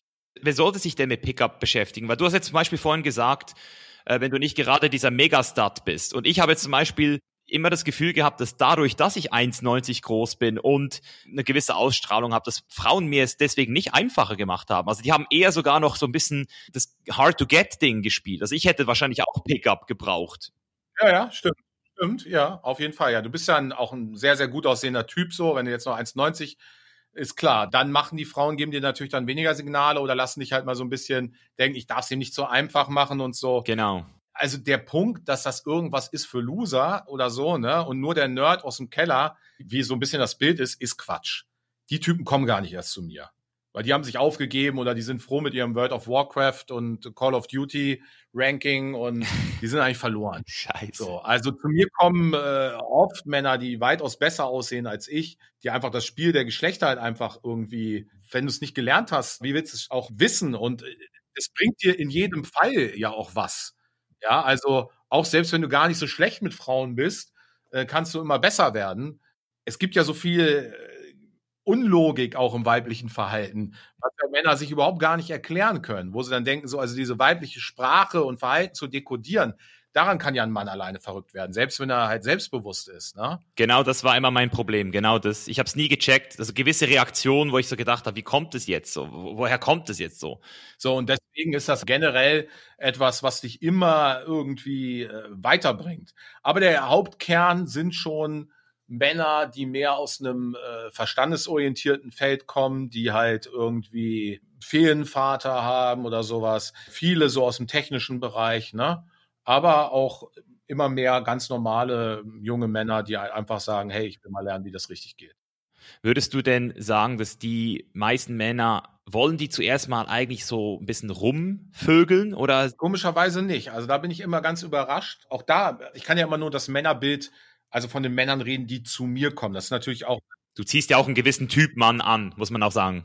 Das ist lustig, weil man denkt ja immer auch, so wird es ja in den Medien dargestellt, ja, Pickup-Artists und die wollen hier einen nach der anderen bang. Aber eigentlich fast 90 Prozent noch mehr sagen, hey, ich will eigentlich eine Freundin haben, aber ich will halt nicht, wenn ich Single bin, irgendwie nur Sex haben, wenn ich in einer Beziehung bin. Und wenn ich Single bin, warte ich wieder zwei Jahre, bis ich irgendwie die nächste Freundin habe. Sondern ich will dann halt auch einfach mal mehr Frauen kennenlernen und dann auch nicht wieder gleich die erstbeste, weil viele Männer äh, begeben sich dann auch in eine Beziehung, weil sie dann einfach sagen, okay, gut, ist eine Frau, sieht nicht, nicht verkehrt aus, ist jetzt vielleicht nicht meine Traumfrau, aber dann kann ich halt mehrmals Sex haben, nehme ich die. So, ne? Also die nehmen jetzt nicht die Frau, weil sie die wollen, sondern einfach die, die da ist. Das ist halt auch so ein Punkt, dass sie einfach sagen, ich würde mal selber lieber gerne auswählen, welche Frau ich habe und nicht einfach, ja, jetzt habe ich die bei der Arbeit kennengelernt und irgendwie will die mich, dann nehme ich sie. Das ist halt die Lebensrealität der meisten Männer. Genau, das ist die Realität der meisten Männer. So dieses, das ist ja so wie mit dem Reichwerden. Du willst ja nicht aus Zufall irgendwie erfolgreich werden. Du willst es ja reproduzieren können in der Regel so. Das baut Selbstvertrauen auf, nicht so ein Mitleidsfick oder so ein ähm, eben so ein Arbeitsfling außer auf Tinder. Und wie gesagt, da sind deine Chancen, und das meine ich, es ist kein Marketing von mir. Die Zahlen sind alle wissenschaftlich belegt. Da hast du als durchschnittlicher Mann so gut wie keine Chancen da bist du raus. Also auch ich, 42, Plauze, Glatze. Meinst du, ich würde da jetzt irgendwie die 24-jährigen heißen Bunnies äh, würden mich jetzt hier matchen? Bei denen tauche ich wahrscheinlich gar nicht mehr auf. Aber wenn ich irgendwie unterwegs bin und die anquatsche, auf einer Party oder sonst was, also vor zwei Jahren, äh, ich gehe ja nicht fast gar nicht mehr raus, aber war ich mal wieder auf einer Party, da weiß ich gar nicht, ob man das ja sagen, da bist du perverse, habe ich mit einer 19-Jährigen rumgeleckt. Die fand mich total geil. Ja, aber meinst du, auf Tinder kennengelernt? Meinst du, sie hat gesagt, ja, hier, ich möchte gerne mit einem Dude 42 Jahre haben? Mhm. Sicherlich das ist wieder das Geile an der Irrationalität der Frauen. Das ist dann eben bei denen dann auch wieder scheißegal, wie du jetzt in dem Moment gerade aussiehst oder wie alt du bist, weil sie dann halt einfach merkt, der ist geil drauf. Ich, dieses Gefühl, das dieser Mann transportiert, das will ich jetzt gerade. Da hast du den Punkt angesprochen, den wichtigsten Punkt. Also das krasseste Aphrodisiakum ist, wie Frauen sich in deiner Umgebung fühlen. Und das kann alles trumpen. Dein Alter, deine Plauze, dein sonst was. Wenn du das Attraction Game bei dir fährst und die, du lachst, die bringst sie zum Lachen, die denkt, ey, was ist das für ein geiler Typ? Du bist ein bisschen, bisschen frech, aber äh, charmant dabei, ja. Du forderst sie ein bisschen heraus. Dann denkt die, dann ist alles egal. Da, da übernimmt ein bisschen das Lizard Brain bei ihr und dann sagt, das ist genauso, ich sag, das ist bei Frauen auch, wir haben das ja auch. Ja, wenn irgendeine Frau, äh, was weiß ich, sagen wir mal, die ist dumm wie Brot, irgendwie, keine Ahnung, und eigentlich sind wir, sind wir treu, aber irgend so eine richtig Hammerbraut kommt dann auf einmal nackt aus der Dusche raus und setzt sich auf dich rauf und hält dir ihre Brüste ins Gesicht, dann kannst du auch nicht überlegen, habe ich jetzt, kriege ich jetzt einen Steifen oder nicht? so, das geht bei den Frauen auch, aber halt nicht auf der Ebene Körper, sondern auf der Ebene Verhalten. Ja, ich bin auch sehr verhaltensaffin, was Frauen betrifft. Also wenn Frauen sich bewegen, wenn Frauen sich frei bewegen können, tanzen können, und, und so voll in ihrem Element sind, das fasziniert mich immer extrem. Also da kann ich auch nicht mehr weggucken. So. Mir ist scheißegal, ob eine also gemachte Möpse, irgendwelches Make-up, das sind die Frauen, die machen mich am allerwenigsten an, weil die haben die größten Komplexe in der Regel. So, je krasser du dich aufgeilst und auftackelst. Aber wenn Frauen so einfach so Free Spirits sind, dann habe ich immer so das Gefühl, wow, die hat was so in sich. So, die ja. ist frei. Ja, aber trotzdem reagierst du auch, das meine ich damit ganz stumpf, auf irgendwelche pornografischen Bilder.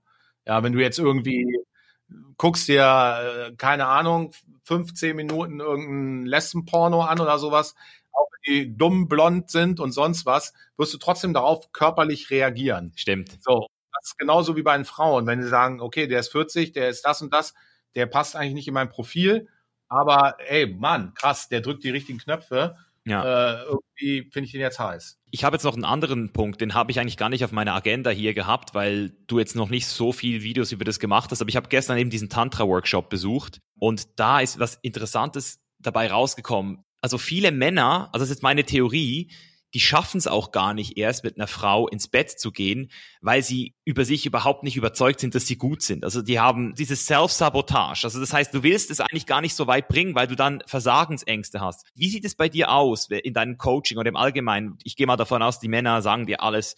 Wie viele Leute betrifft es wirklich? Viele. Also das ist ganz krass. Das ist eine der größten gesellschaftlichen Probleme, die überhaupt gar nicht diskutiert werden, weil ich immer sage, es sind Männerprobleme, interessiert keine Sau.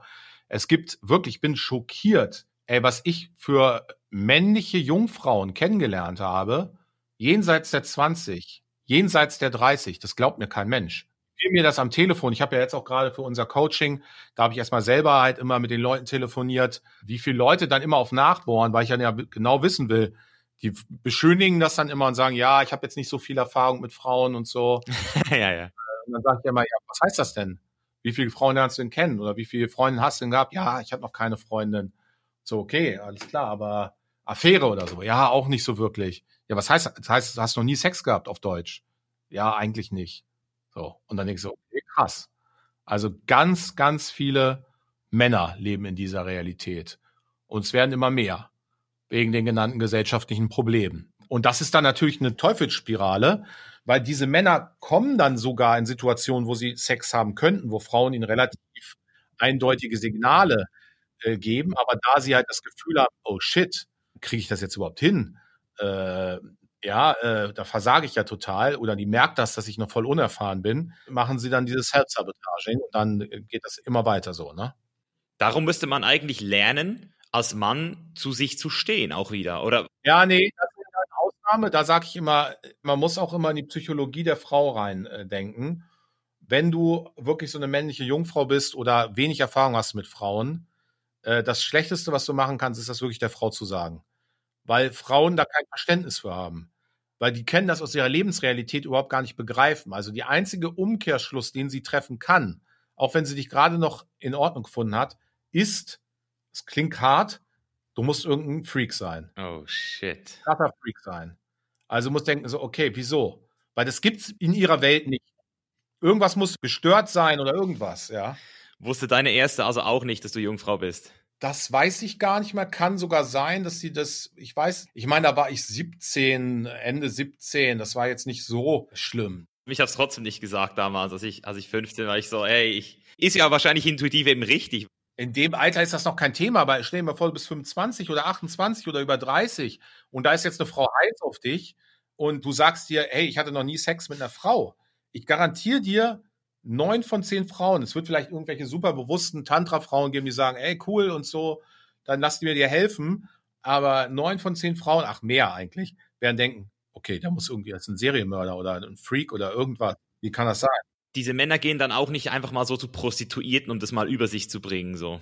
Einige schon, das hatte ich auch schon, dass manche dann gesagt haben, okay, dann mache ich es halt einfach mit der Prostituierten, habe ich es hinter mir, aber dann einige auch nicht, weil das einfach gegen ihre Moralvorstellung ist oder so. Hm. Was war denn bei dir so das Thema? Also du hast jetzt gesagt, die hat auch etwas gefehlt, du hast dann auch diese Learnings gemacht. Jetzt zum Beispiel deine Freundin, die bist du jetzt auch schon lange zusammen. Wie hast du zum Beispiel jetzt mit deiner Freundin gestartet? Wie hast du sie klar gemacht, wenn man das so sagen darf? Also meine Freundin hat mich klar gemacht, das muss das Lustige. Oh, wow. Also sie hat mir geschrieben per E-Mail auf ein Interview, was ich irgendwann mal gegeben habe, in ihrem Studentenmagazin. Also ich hatte nur eine E-Mail-Adresse von ihr. Und da hat sie eigentlich auch ein bisschen mehr inhaltlich irgendwie mir geschrieben. Fand aber schon mein Foto wohl ganz süß oder so. Ja, dann habe ich halt so zurückgeschrieben. Da war ich halt voll in meinem Playboy-Ding drin. Beantwortet die Frage. War ja kein Foto, nichts dabei. Und dann ging das so hin und her, locker. Auch mal lange dann nicht geantwortet. Dann war sie auch in Afrika, irgendwie, glaube ich, noch einen Monat oder zwei Monate. Hat mir gar keinen Kontakt. Und dann hat sie mir wieder geschrieben. Ich hatte schon fast wieder vergessen. Und dann hat sie mich praktisch gefragt nach einem Date. Dann irgendwann, weil ich ja nicht aus der Pötte gekommen bin weil ich war eigentlich ausgelastet frauentechnisch und ich wusste nicht, wer das ist. Ich frage ja nicht irgendwie eine random E-Mail-Adresse, die mir schreibt nach einem Date, ne? Ja, und dann habe ich gesagt, hey, finde ich cool. Also es muss auch irgendwie belohnt werden. Ich finde auch immer gut, wenn eine Frau ein bisschen aus diesem Prinzessin-Ding rauskommt und sagt jetzt, hey, wollen wir uns mal treffen? Ich sage, gut, im schlimmsten Fall ist es halt irgendwie eine unattraktive, die aber nett ist und sich halt einfach gemeldet hat. Machen wir das doch mal. Geiles Gespräch geiles intellektuelles Gespräch zu führen oder so. ja, und dann haben wir uns getroffen. Und ich meine, da kam die gerade um die Ecke schon und da war schon bei mir, boom, ist schon eingeschlagen, der Blitz, richtig. Und dann war wirklich, zack, irgendwie da noch gequatscht, bisschen, zwei, drei Stunden. Dann sind wir gleich zu mir, dann gleich im Bett und seitdem zusammen. Zehn Jahre. Krass. Und so wie ich das ja auch mitgekriegt habe, bist du ja auch in einer offenen Beziehung mit ihr. Ist es noch aktuell? Genau, ja. Also das war am Anfang ein bisschen mehr. Äh, das klingt immer so wild, sage ich immer, wilder als es ist. Ähm, das heißt einfach nur, dass wir im Prinzip auch darüber immer im Dialog sind und da Freiheit uns eingestehen, wenn da mal irgendwie was sein sollte oder sowas. Aber es heißt jetzt nicht, genau, leben in sehr symbiotischen Zuständen da mit ihr. Wie gesagt, ich gehe vielleicht einmal im halben Jahr irgendwie irgendwo auf ein Festival oder eine Party. Ansonsten lebe ich die ganze Zeit mit ihr zusammen. Oder wie ich dann immer scherzhaft sage, die meisten Monogamen haben mehr Sex mit anderen Partnern als ich in einer offenen Beziehung. Ja, probably.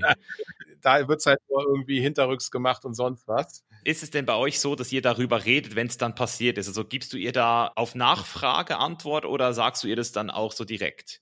Hm, ja, nee, das sage ich dann direkt. Auch das ist etwas, was man miteinander aushandeln muss halt. Ne? Die einen sagen, ja, wir wissen, mach ein Ding und äh, sie möchte das gerne wissen und deswegen sage ich das dann direkt.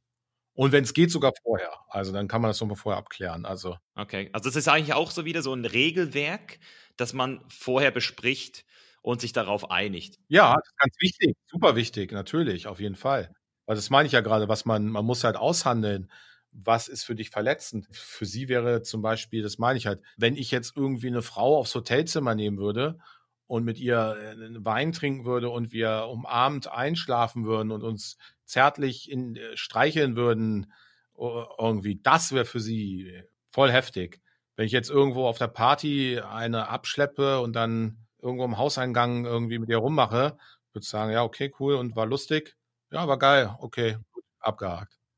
Und gab es denn schon mal diese Diskussion, weil das ist zum Beispiel das, was ich mit meiner Freundin immer mal wieder bespreche, wenn es um das Thema geht sie hat halt manchmal das Gefühl, ja, du weißt ja nicht, dass dann vielleicht mal eine ums Eck kommt, in die du dich dann direkt verliebst. Und dann sage ich halt so, hey, schau mal, wenn ich mir selbst die Disziplin gebe, dass es eine einmalige Sache ist. Ein Mann wird nicht beim ersten Mal direkt verliebt. Das ist, wenn du es repetierst. Jeder kommt ja immer aus seinem Repräsentationssystem. Und das ist auch wieder das Krasse, was man dann so lernen muss, auch im Beziehungscoaching.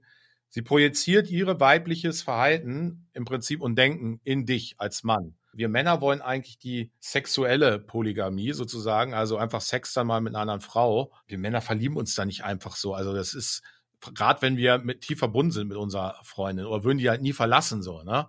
Bei Frauen ist es schon ein bisschen anders und deswegen ist es auch gefährlicher. Das stimmt. Und sie projiziert es rein.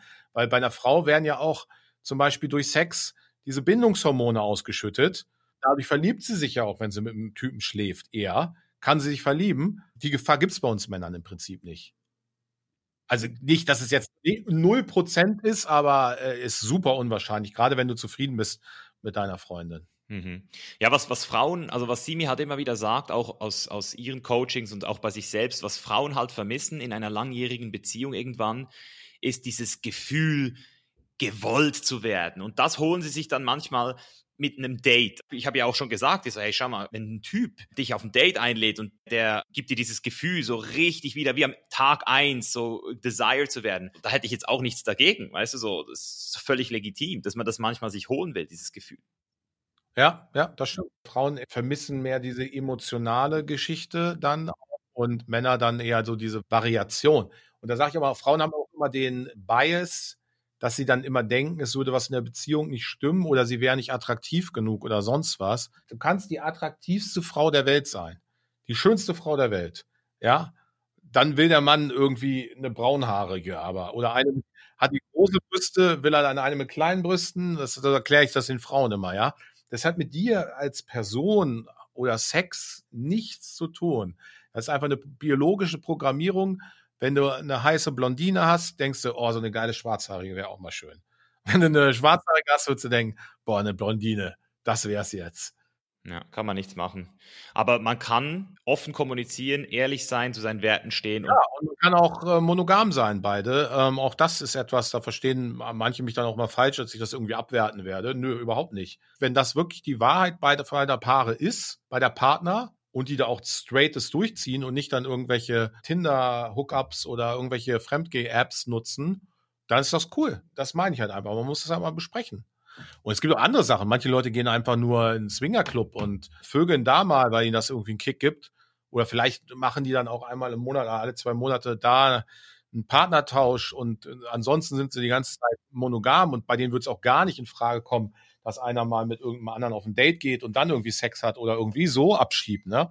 Also es gibt da super, super viele Möglichkeiten und jedes Paar ist auch irgendwie anders und muss halt gucken, wie das für die funktioniert anderes Paar, was ich kenne, die holen sich halt einfach nur ab und zu eine andere Frau. Ja, oder so Massagen, so Tantra-Massagen gibt es ja auch so. Ja, die holen sich dann eine Escort irgendwie ab und zu mal. Und die Freundin ist damit auch d'accord, die sagt, nö, ich brauche keine anderen Männer. Das holen wir uns mal so ein bisschen für unseren Kick. Das ist halt irgendwie mal was, was Besonderes, was anderes. Bringt auch wieder ein bisschen Feuer rein. Was ich aber sagen kann, vielleicht noch um das Thema abzuschließen, ich hatte das zum Glück ab Tag eins bei meiner Beziehung auch angesprochen. Und ich habe viele Männer, die kommen jetzt auf mich zu und sagen so, yo, hey, ich habe das jetzt auch bei mir gemerkt, so nach drei Jahren Beziehung. Und ich finde dieses Nachverhandeln, das, das, ich glaube, das ist sehr kompliziert. Also ich glaube, wenn man einmal in dieser Struktur drin ist. Die fallen dann aus allen Wolken, die Frauen, fühlen sich dann auch verraten. Ne? Das ist halt ganz krass. Das ist halt eine Frage, das ist richtig, sage ich auch eins meiner Tipps immer. Solche Themen bespricht man halt in den ersten zwei, drei Monaten einfach. Auch wenn das ja gar nicht, noch gar nichts heißt. So einfach auch sagen, jetzt hier, ich bin eigentlich eher ein monogamer Typ so, aber ich habe in meiner Beziehung gemerkt, so nach zwei, drei Jahren, genau wie jetzt wie das gerade, ja, und wir wollen ja irgendwie auch langfristig irgendwie gucken, dass wir zusammenbleiben. Wie siehst du das generell? Bist du jetzt so 100 Prozent äh, monogam strukturiert oder gab es da bei dir auch schon mal was anderes? Einfach eine ganz offene Diskussion. Das heißt ja noch gar nicht, so, wenn du da mit drei Jahren bei deiner Freundin ankommst, dann kommt es natürlich so an, so, ja, ich will jetzt das haben. Und wenn ich das nicht kriege, dann, äh, ja, dann, und dann fällt es natürlich auch aus allen Wolken. Denkt dann schon, ja, was ist denn jetzt los? allgemein dieses Thema Dating, das ist ja dein Thema. Da gibt es ja auch so verschiedene Theorien, wie man das angehen sollte. Würdest du sagen, dass es zuerst wichtig ist, mal mit sich selbst ins Gericht zu gehen, sich selbst als Mann kennenzulernen, selbst mal einen gewissen Entwicklungsweg gemacht zu haben, bevor man sich überhaupt auf Frauen einlässt? Oder glaubst du, dass genau dieser Kontakt mit Frauen dass das dafür sorgt, dass du dich viel besser kennenlernst und, und dann eben auch dieser Typ wirst? Letzteres. Also es gibt, glaube ich, nichts Besseres und Wichtigeres für einen Mann, weil das ist so eine Hardcore-Therapie, weil wir können uns als Männer auch super viel vormachen und so und denken, wir sind und einen coolen Max spielen und so, ja. Aber wenn du halt einfach echt zu einer Frau hingehst, deswegen haben die Leute, Männer ja auch super Schiss davor. Mit dem, was du bist, mit deinem Humor, mit deinem Quirks, mit deinen Unsicherheiten und sagst, hier bin ich. Und du holst dir halt einfach die Ansage ab von ihr, ob sie positiv oder negativ ist. Das ist eine der besten Formen, um auch wirklich Selbstbewusstsein aufzubauen als Mann. Weil ich sage das dann auch immer, man überschätzt das auch. Am Anfang hat man echt voll Schiss vom Korb. Aber du merkst dann auch nach einer Zeit, weil es gehört natürlich dazu, auch für einen Pickup-Artist. Es ist jetzt nicht so, dass jede Frau, das ist auch nicht das Ziel, dass jede Frau gleich in Freudensprünge aufspricht, wenn ich sie anspreche, auch selbst wenn ich es gut mache. Du erhöhst halt nur die Anzahl von positiven Reaktionen. Du merkst aber einfach, hey, ich bin so, wie ich bin. Und manche Frauen finden es cool, einige Frauen auch nicht, einige finden es auch total scheiße. Und that's okay. Ja, dadurch baust du echt so ein äh, Selbstbewusstsein auf.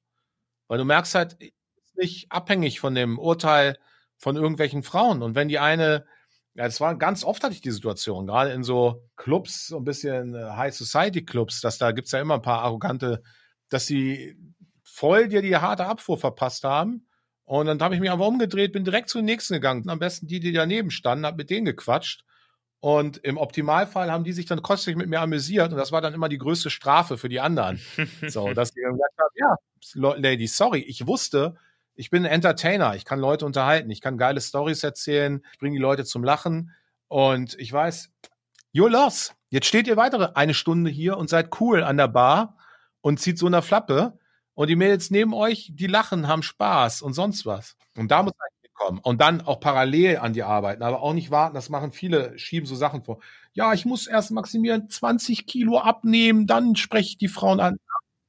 Die als Fettsack an. Umso besser wird es dann klappen, wenn du deine 20 Kilo abgenommen hast. Aber du bist jetzt dick und jetzt kannst du nicht warten, bis du jetzt irgendwie schlank bist, um Frauen anzusprechen. Oder du bist jetzt halt das und das, die Ausreden, ich habe alle gehört. Also ist immer lustig, auch wenn die mir dann E-Mails schreiben, die Männer, und sagen, ja, Maximilian, ich habe eine Glatze. Oder, also die sind ja Fans von mir und sagen, ja, mit Glatze kann Frauen ansprechen und so. Und ich sage, ey Junge, du guckst doch meine Videos die ganze Zeit. Was, was, was, was geht? Ja, du sprichst hier sehr viele Sachen an, die eigentlich wirklich ähm, so sind, wie sie sind und trotzdem von vielen Männern immer noch so. Also es gibt immer eine Entschuldigung für alles. Ich hatte auch schon mal mit einem Pickup-Artist hier geredet und der meinte so, je mehr du weißt, desto besser werden auch die Ausreden, warum du gewisse Sachen nicht machen kannst. Es ist so. Ja, das stimmt klar, alles gut. Wer war das? Das war der Don John verführt. Ah, okay. Ja. Und was mich jetzt nochmal interessieren würde, einfach um jetzt nochmal so ein Full Circle zu hauen, weil wir haben ja jetzt auch dieses Gesellschaftliche angesprochen, wir haben so deine Werte angesprochen als Maximilian. Was würdest du jetzt vor allem den Männern, du kannst natürlich auch eine Message für die Frauen raushauen, weil die hören ja auch gerne zu, sind 20 Prozent. Was würdest du den Männern so für eine Message raushauen? Also, wo bedarf es deiner Meinung nach noch mehr Einsatz für den Mann? Was kann ein Mann im heutigen Zeitalter tun, um ein geileres Leben zu führen, mehr Frauen kennenzulernen und gleichzeitig aber eben auch zu diesem männlichen Ding wieder zurückzukommen? So, so, so back to tribe vielleicht auch ein bisschen. Ich weiß nicht, ob ja, du das ja, auch ja. schon mal gehört hast bau dir einen, äh, unabhängig von Frauen ein Männernetzwerk auf von guten Freunden, wo du auch deine sozialen Kontakte hast, dass du nicht immer abhängig bist von irgendwelchen intimen Gesprächen oder sonst was mit Frauen. Das ist nämlich auch so eine Achillesferse für viele Männer. Mm. Da bricht mhm. der emotionale Support zusammen, wenn dann irgendwie die Freundin weg ist. Dann werd einfach aktiver in allen Bereichen. Passivität ist immer unmännlich. Irgendwie sitzen und zu warten wie Prinzessin. So kommen die Frauen nicht, also nicht die besten Frauen nicht, auch die besten Jobs nicht. Äh, du musst aktiv werden. Du musst einfach rausgehen, und muss das Leben an den Eiern packen. Du musst halt einfach sagen, ey, das ist die Frau und nicht die, die nehme ich mir, sondern ich sage immer, das, allein das ist gut für dein Selbstbewusstsein. Wenn du hingehst zu einer Frau und sagst, hey, ich finde dich heiß, ich finde dich cool, ich will dich gerne kennenlernen, dann ist eigentlich vollkommen unerheblich, wie sie reagiert. Weil du kannst da mit erhobenem Haupt rausgehen und kannst sagen, ey, ich habe mein Bestes gegeben. Ja, ich bin für mich eingestanden, ich wollte diese Frau, ich bin hingegangen, ich habe sie angequatscht, sie hat einen Freund jetzt oder keine Ahnung, keinen Bock auf mich. Scheiß drauf, aber ich habe mein Bestes gegeben. Das ist wichtig. So, das ist die Message an die Männer und die Message an die Frauen ist, lasst euch nicht den ganzen Bullshit immer einreden. ihr seid so intuitiv weise eigentlich, aber auch leider so konformistisch, dass ihr immer auf den ganzen Bullshit hört, den eure Freundin, äh, die Gesellschaft oder sonst was euch zu erzählen. Hört auf euer Herz, hört auf eure innere Wahrheit. Und wenn die euch entgegenschreit, hey, ich will CEO werden, dann werdet CEO. Aber wenn die euch entgegenschreit, nee, ich will Mutter sein, ich will im Background sein, ich will meinen Mann supporten, ich will eigentlich so sein, dann ist es genauso gut. Dann lasst euch nicht einreden, egal von wem, wie euer Lebensweg zu sein hat. Schön gesagt. Intuition ist schon da, die Weisheit ist irgendwie schon da, man muss nur auf sie hören. Ja, bei Frauen viel krasser, die sind viel mehr in Touch mit sich und so. Eigentlich wissen die das, aber die sind halt auch, wie gesagt, konformistischer, hören halt die Botschaften aus der Gesellschaft und sonst was, wollen halt dazugehören. Aber eigentlich, wenn die so mal ruhig werden und sich reinhören, dann wissen die ganz genau, was sie wollen. Gestern habe ich das auch wieder so richtig gemerkt, dass die Frau da so ein bisschen darüber geredet hat. Wir Männer, wir haben diesen Purpose. Wir wollen uns challengen, wir wollen unsere Limits testen. Und, und so finden wir dann manchmal eben auch zu dieser sogenannten Erleuchtung, so in diesem spirituellen. So, ob das jetzt mit einer Heroes Dose Psychedelics ist, wie ich es zum Beispiel gemacht habe, oder ähm, Fasten, 30 Tage Fasten oder irgendwie Dark Retreat, Silent Meditation. Und Frauen, die holen sich diesen spirituellen Zugang mit Sex. Und das habe ich wirklich nochmal so gecheckt gestern. So, wenn du als Frau wieder zurückkommst zu dem, oder zu diesem ganzen sexuellen Thema, dann kannst du da einfach auch extrem als Frau äh, tanken und dann vielleicht sogar solchen Sex haben, der dich dann eben nicht so, äh, wie du es gesagt hast, beziehungsunfähig macht. Äh, dass du eben nicht von einem Typen nur als Bestätigung schnell den Sex suchst, sondern diesen Touch dir selbst auch geben kannst, so diese Connection. Weißt du, ich meine, weil Sexualität ist in meinen Augen das, was uns aktuell auch trennt, weil wir haben so diesen Porno, diese Idee, wie das aussehen soll, was da gemacht werden soll, wie man kommen muss und, und dass man kommen muss. Das würde mich jetzt vielleicht noch zum Schluss interessieren, ob du da auch schon mal reingegangen bist zu diesem ganzen Thema, so Full Body Orgasm und, und dem ganzen. Ja, also ich, ist mir ein Begriff, intellektuell mal mich mit beschäftigt, aber nicht praktisch. Na, okay. Wäre das ein Bereich, wo du noch mal reingehen würdest oder hast du da gar nicht das Bedürfnis dafür? Ja, generell immer neugierig und so. Ich habe jetzt in den letzten Jahren viel, viel gearbeitet und da einen Schwerpunkt gesetzt. Aber sicherlich, ist sicherlich eine interessante Geschichte. Also ich habe bei Frauen habe ich das mal gemacht mit der, ähm, damals, was gab es denn schon, Steve P. und White Tiger, Tankra und sowas. Äh, so Massage, um die Orgasmusfähigkeit der Frau zu steigern. Squirting, Geschichten, aber jetzt so für mich persönlich habe ich da äh, nichts gemacht. Was ist der Ego-Dose Psychedelic? Es gibt ja psychedelische Substanzen wie zum Beispiel Pilze, LSD. Und ich hatte jetzt in den letzten drei Jahren, seit 2017 anfangs, sehr viele Erfahrungen gemacht. Also viele, einige. Und hatte jetzt auch schon zweimal einen sogenannten Ego-Death. Also, dass du dann wirklich. Also das heißt, die Ego-Dose ist eine richtig große Dosis, oder? Das ist die Dosis, wo du vergisst, dass du überhaupt existierst, wo, wo du dich selbst nicht mehr betrachtest. Wie viel ist das bei LSD? Wie viel Milligramm? Mm, also bei LSD hatte ich es noch nie, aber da geht es so in die 500 Mikrogramm Bereich. Wie viel ist das? Zwei Trips oder wie? Je nachdem, drei bis dreieinhalb. Alter Schwede. Ich habe mir mal eine Viertel, das war das Größte, gegeben. Und da konnte ich dann schon teilweise nicht reden. Das war schon krass, wo ich dann so. Äh, äh, ja. Und Zeitsprünge. Also es war auch potentes Zeug. Und Zeitsprünge hatte ich dann, da habe ich gedacht, also, was? Wo bin ich? Wieso bin ich denn jetzt ja. hier? Ja, genau. Also nicht vorstellen, was bei drei abgeht. Da bist du ja am Möbel wahrscheinlich. Kraus kriegst du auf dem Flur rum. Das ist natürlich nochmal was anderes, wenn du es halt so machst, so recreational, zum Spaß, als wenn du es dann eben wirklich in diesem Setting machst, in diesem schamanistischen Setting. Also weißt du, wo du als Mann mal so richtig auf die Probe gestellt wirst, wo ein Mann dir sagt, so, und wie hart willst du es jetzt wissen, mein Freund? Und dann geht's los, weißt du? Und, und dann wirst du mal so richtig mal so durch die Waschmaschine gespült. Und das war für mich so eine Erkenntnis, die ich hatte, als das passiert ist, dass wir alle wirklich verweichlicht sind. Also da habe ich jetzt wirklich gemerkt, man macht sich ja immer so ein bisschen über dieses lustig, über dieses Männerrunden und, und Männer, die auch mal wieder so ein bisschen Männershit machen und Männer, die ein bisschen rumschreien und, und auch mal so ein bisschen auf die Kacke hauen. Aber ich glaube wirklich, dass wir das brauchen. Ich glaube wirklich, dass wir Männer vor allem aus uns rauskommen müssen wieder. Weißt du, so, dass wir wieder äh, leben dürfen, dass wir unsere Stimme benutzen dürfen, dass wir gesehen werden dürfen, für was wir wirklich sind. Und Aggressionen, die vielleicht in uns sind, dass wir die halt auch äh, rauslassen, ohne jetzt jemanden verprügeln zu müssen. Und da ist zum Beispiel für mich Sex auch ein krasses Ventil geworden, was auch meine Freundin sehr schätzt, dass wenn ich aggressiv werde, dass das dann die, die Frau auch geil findet, weißt du? Ja, ja gestern äh, die erste Folge von Barbarians gesehen. Oh shit, ist es gut? Ja, also dafür, dass es Deutsch ist, sowieso sehr gut. Also es muss wieder erstmal in die Amis kommen und in Deutsch zeigen, wie man eine Serie macht. Also es spielen ja auch nur deutsche Schauspieler. Die Germanen haben dann da irgendwie was gemacht und so und dann haben die da nur so eine Trommel und springen dann so mit freiem Körper so ums, Fan, ums Feuer so rum, so ja. und so. Und dann dachte ja, geil. und äh, springen da einfach nur wild rum. Da kann man auch viel sehen, was unsere Roots sind, ja. Ich meine, ja, das Mann. sind wir, die Germanen, ne? Vikings hast du ja auch gesehen, sicher. Ja, ja, genau, ja. Ah, das ist so geil, das ist so geil, Mann. Das ist richtig guter Shit. Abschließend, was geht bei dir? Was ist dein Purpose? Wo geht's hin? Was werden wir von dir noch sehen, Maximilian? Ja, weiter. Ich mache immer weiter. Ich mache weiter dies, also ich gehe jetzt äh, auch mehr in die Personal Development Geschichte. Geil. Also Coach halt auch, ja, so Leute, die halt sehr erfolgreich sind, aber irgendwie unglücklich in ihrem Leben und so, die lassen sich dann ein bisschen von mir beraten und coachen. Und die schätzen das halt auch so ein bisschen, dass ich halt eben nicht, was du gerade gesagt hast, ich finde das auch gut und so. Oft ist das aber sehr esoterisch und zu esoterisch für so Männer, die so im Leben stehen. Ne? Also ich glaube, die hätten da auch Bock drauf, aber die haben halt nicht so Bock auf diesen bisschen so esoterischen Touch. Das sind viele so sehr ESO, die das auch machen. Ne? Und die schätzen das halt so, dass ich da sehr on point bin und sehr direkt und sage, was Sache ist. Ich denke, ich werde mein Leben lang Männercoach sein und bleiben. Vielleicht nehme ich auch mal Frauen rein im Beziehungscoaching. Hatten wir mal überlegt. Mir macht Spaß. Ich bin gespannt, wie es weitergeht auf der Erde. Ich hoffe, dass es irgendwie sich ein bisschen wieder ein bisschen Sanity einkehrt, weil ich so das Gefühl habe, es wird alles immer nur verrückter und gespaltener und hoffe, dass da immer mehr Leute auch ein bisschen aufwachen und ein bisschen back to the roots. Geil. Fühle ich. Vielen Dank für das Gespräch, Mann. Gerne. Gerne, mein Lieber. Danke für die Einladung. Ja, Mann, back to the fucking roots, Mann. Ich fühl's. Wirklich jetzt, ey.